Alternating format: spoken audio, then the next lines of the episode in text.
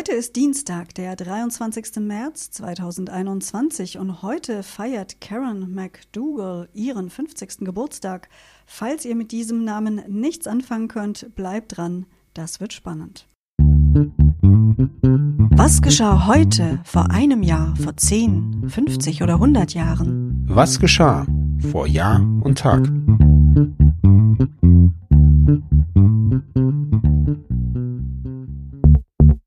Vor einem Jahr. In der kroatischen Hauptstadt Zagreb kam es am 23. März 2020 zu zwei Erdbeben der Stärke 5.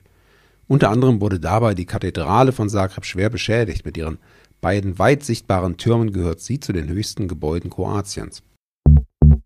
Vor zehn Jahren. In Oslo wurde an diesem Tag der amerikanische Mathematiker John Willard Milner ausgezeichnet für seine bahnbrechenden Entdeckungen in der Topologie, Geometrie und Algebra, und zwar mit dem Abel-Preis. Der Abel-Preis, benannt nach Niels Henrik Abel, wird seit 2003 jährlich durch die norwegische Akademie der Wissenschaften als internationale Auszeichnung für außergewöhnliche wissenschaftliche Arbeiten auf dem Gebiet der Mathematik verliehen. Vor 25 Jahren. Bei der ersten direkten Präsidentenwahl in Taiwan siegte der amtierende Präsident am 23. März 1996 Li Tenghui mit 54 Prozent der Wählerstimmen. Und noch eine Meldung aus dem Sport vom gleichen Tag, dem 23. März 1996. Silber im Paarlauf für Mandy Wötzl und Ingo Steuer blieb die einzige Medaille für die deutschen Eisläufer bei den Eiskunstlauf-Weltmeisterschaften in Kanada. Vor 50 Jahren in Brüssel demonstrierten am 23. März 1971 100.000 Bauern aus allen Ländern der Europäischen Wirtschaftsgemeinschaft gegen die Agrarpolitik der EWG. Ja, Anna hat es ja am Anfang schon angeteasert und so wie es aussieht, machen wir jetzt noch einen Ausflug in die Welt der Yellow Press.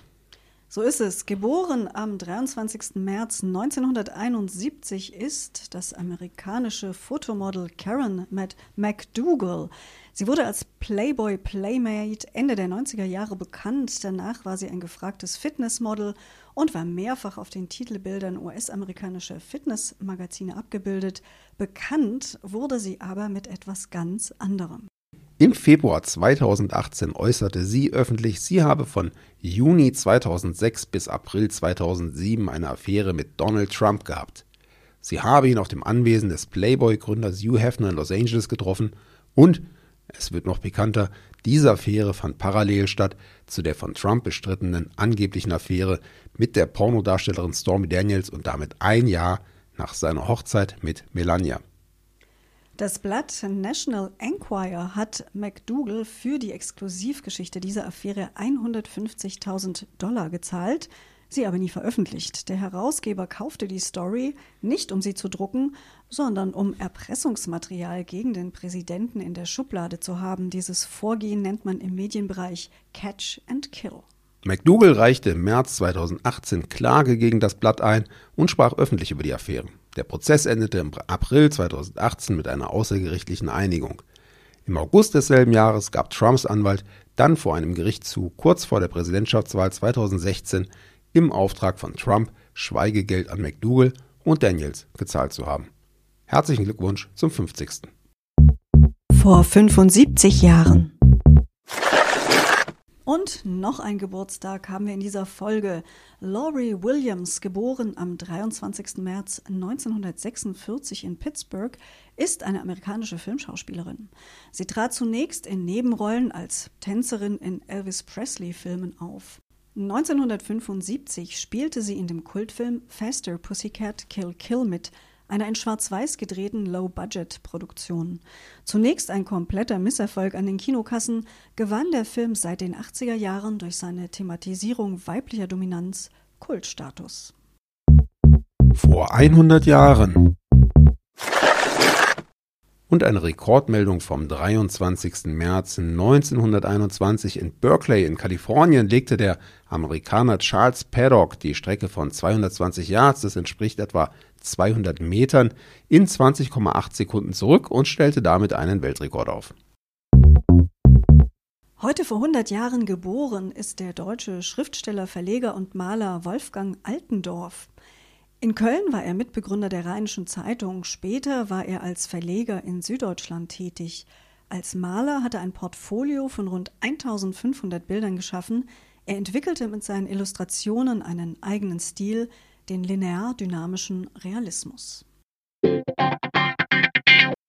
Sebastian, ich bin ja immer wieder überrascht und erfreue mich auch daran, dass wir in jeder unserer Folgen eigentlich selbst noch was dazulernen.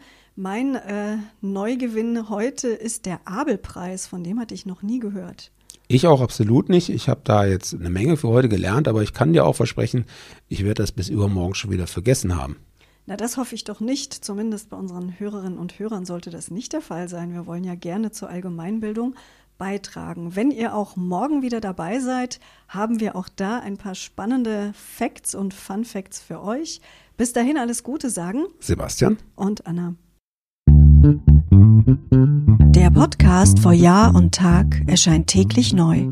Produktion tonbildschau.de Dr. Anna Kugli und Sebastian Seibel GBR. Mit uns können Sie sich hören und sehen lassen.